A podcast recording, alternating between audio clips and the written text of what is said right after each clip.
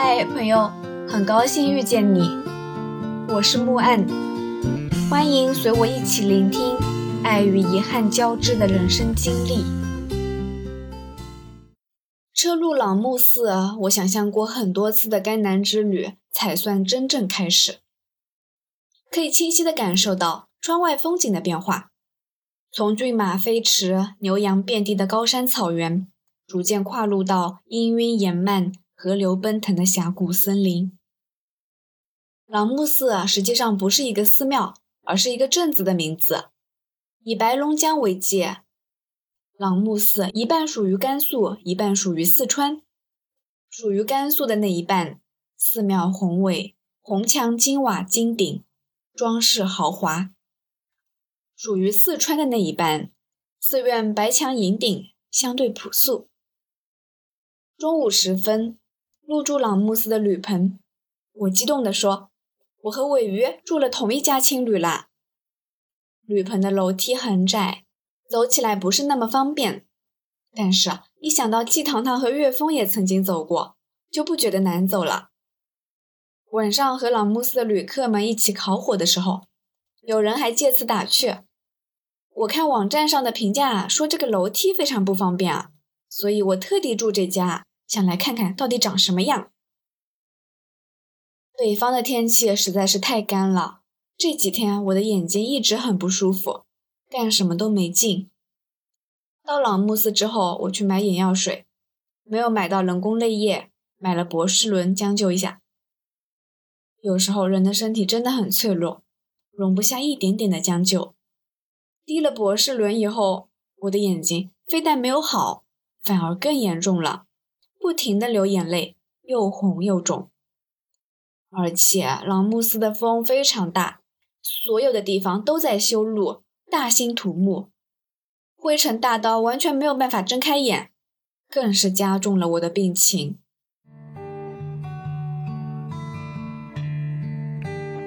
最老的那座被叫做朗木寺的寺庙，早已经在岁月的尘烟中消散。后来修建的两座也已经有几百年的历史了。我们先去四川朗木寺，也就是格尔底寺。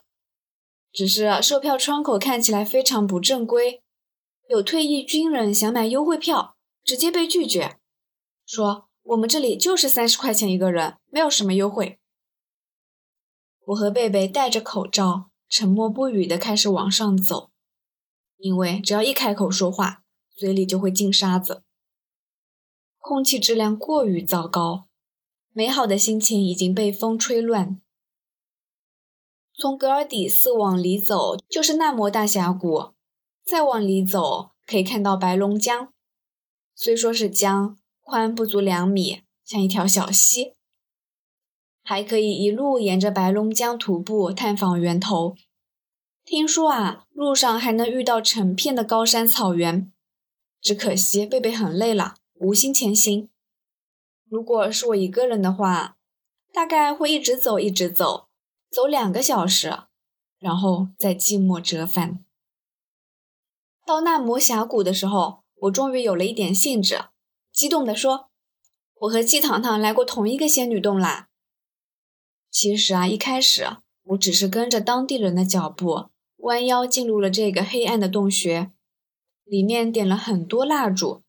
发出点点滴滴微弱的光和呛人的烟味，除此之外全是乌黑一片。当地藏民在里面点蜡烛，虔诚朝拜，用洞穴里面的神水涂抹下巴，祈求神明庇佑。这样的一个类似祭祀的地方，我压根就没往仙女洞的方向上想。不一会儿，被烟熏的不行，默默出来了。贝贝问。他们在祭祖吧？可是藏传佛教讲的是神明和轮回，哪来的祖先呢？只有我们汉人世世代代供奉逝者灵位，藏人去世是连个坟墓都没的，灵魂飞升入轮回就是最大的福祉。直到后来和路上同行的人聊起来，才知道那个洞穴就是大名鼎鼎的仙女洞。传说啊，在仙女洞里还有一个洞中洞，在洞中洞里面喊三声达仓那摩，心愿就会实现。进去以后，再从另一头出来，就可以看到自己的前世今生。从白龙江回来，我再一次去了仙女洞。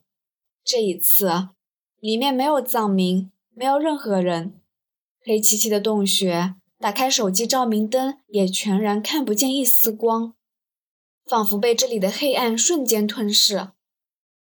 借着烛光，举目打量四周，右手边似乎的确有那么一个大概小半米的洞口。慢慢走过去，每走一步，仿佛都有不知名的恐惧侵袭全身，吓得我赶紧原路返回。我自始至终。都没能看见我的前世今生，贝贝当然更没有看见了，他压根就没进去，在寺庙外面的草坪上看尾鱼的小说《怨气撞铃》。他这两天不眠不休，一直在看小说。我真想劝他一句，好好保护眼睛呀！等到像我这样一看手机就流眼泪的地步，就太痛苦啦。当然，这还得怪尾鱼。小说写那么好看干嘛呢？草坪上有很多小喇嘛，都是活泼欢快的年纪，偶尔会跳起来，伸手去拍打高处的树木枝丫，然后笑盈盈的落地。也有喇嘛告诉我说，最近他们都太忙了，就快要中考了，压力很大。看到这些鲜活的场景，我恍然发现。掀开宗教的神秘面纱，其实他们也和我们一样啊，一样吃饭睡觉，一样上学考试，一样少年不知愁滋味。几个小时后，穿越漫天灰尘，我们来到甘肃的朗木寺，也就是色赤寺。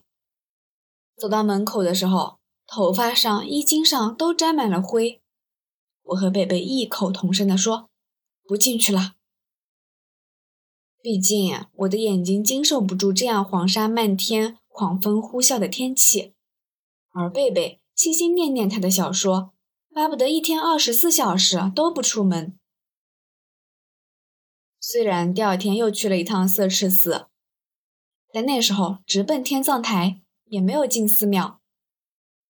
祖国幅员辽阔。有很多地方可能我们一辈子都不会踏足，有很多地方仅仅一面之缘，匆匆来过。但我想，朗木寺我应该会再来一次，去色赤寺朝拜，去红石崖看一次日落，或者只是来到这个地方，在草坪上坐着发傻，看人来人往，在某个山头上静坐，看山下炊烟袅袅。傍晚回旅棚睡了一会儿，我的眼睛依旧狂流眼泪。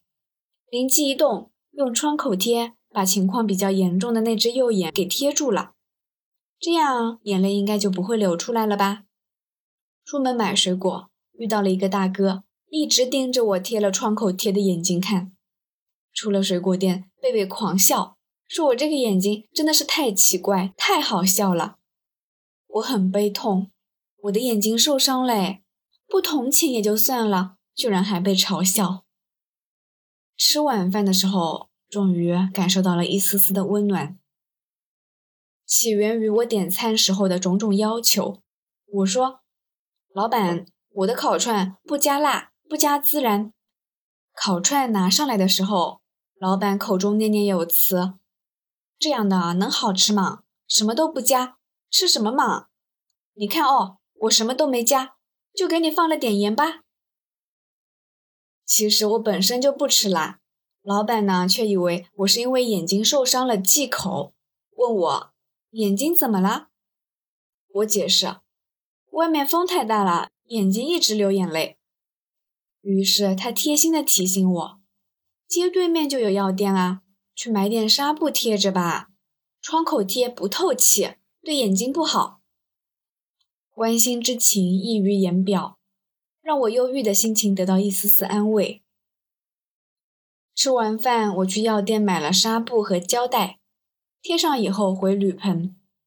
铝棚的大厅里有好多镜子，无意中看见了镜子里的自己，着实被吓了一跳。好好的出来旅行，怎么把自己搞成这样了呢？朗木寺是我最期待的地方，期望越大，收获到的失望也总是越丰盛。一点点的商业气息，一点点的小镇风情，大兴土木，黄沙漫天，哪有什么永远的世外桃源啊？最后都会被商业化取代。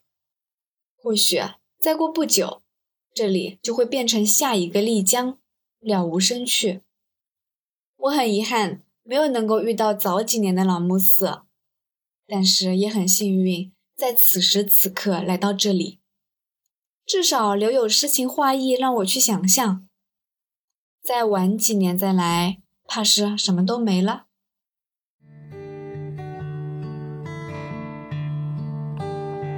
朗木寺的早晨空气冷而清冽，第二天准备去甘肃朗木寺的天葬台走走。在路上的时候，遇到了拍下天葬过程、兴高采烈地向我展示画面的大姐。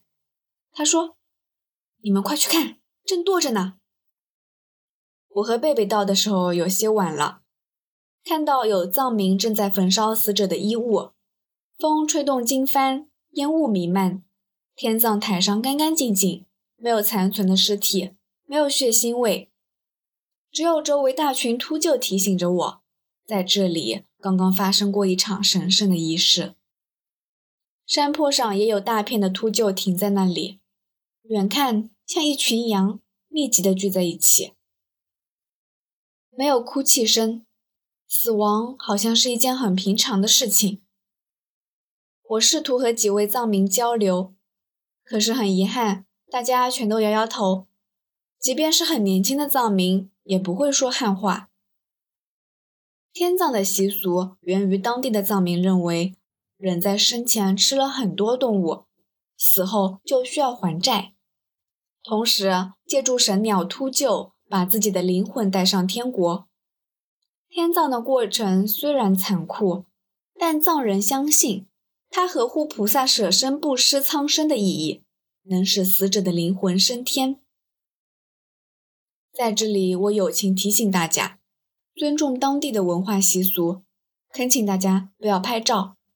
拍照是对死者和家属极大的不尊重。不恰当的换位思考一下：你在举办葬礼或者婚礼的时候，有人不合时宜的摔桌子、扔凳子，你会怎么样？听说啊，朗木寺的天葬台也曾经因为大量的游客前去参观，使得秃鹫感到害怕。在天葬的时候，没有一只秃鹫前往天葬台。被送天葬的死者的尸体只能被迫抛弃在天葬台，最后不得已被挖坑埋掉。按照当地藏族的认识，死者被挖坑埋掉，灵魂就永远无法升天，无法进入下一个轮回。所以，前往天葬的游客，希望你保持安静。尊重藏族的风俗习惯。感谢收听，希望这个播客能陪你度过每一段孤独的旅程，彼此温暖，彼此治愈。希望来到这里的你可以放下一天的疲惫，尽享这人间好时节。也欢迎大家转发、订阅、赞赏、支持。我们下期见。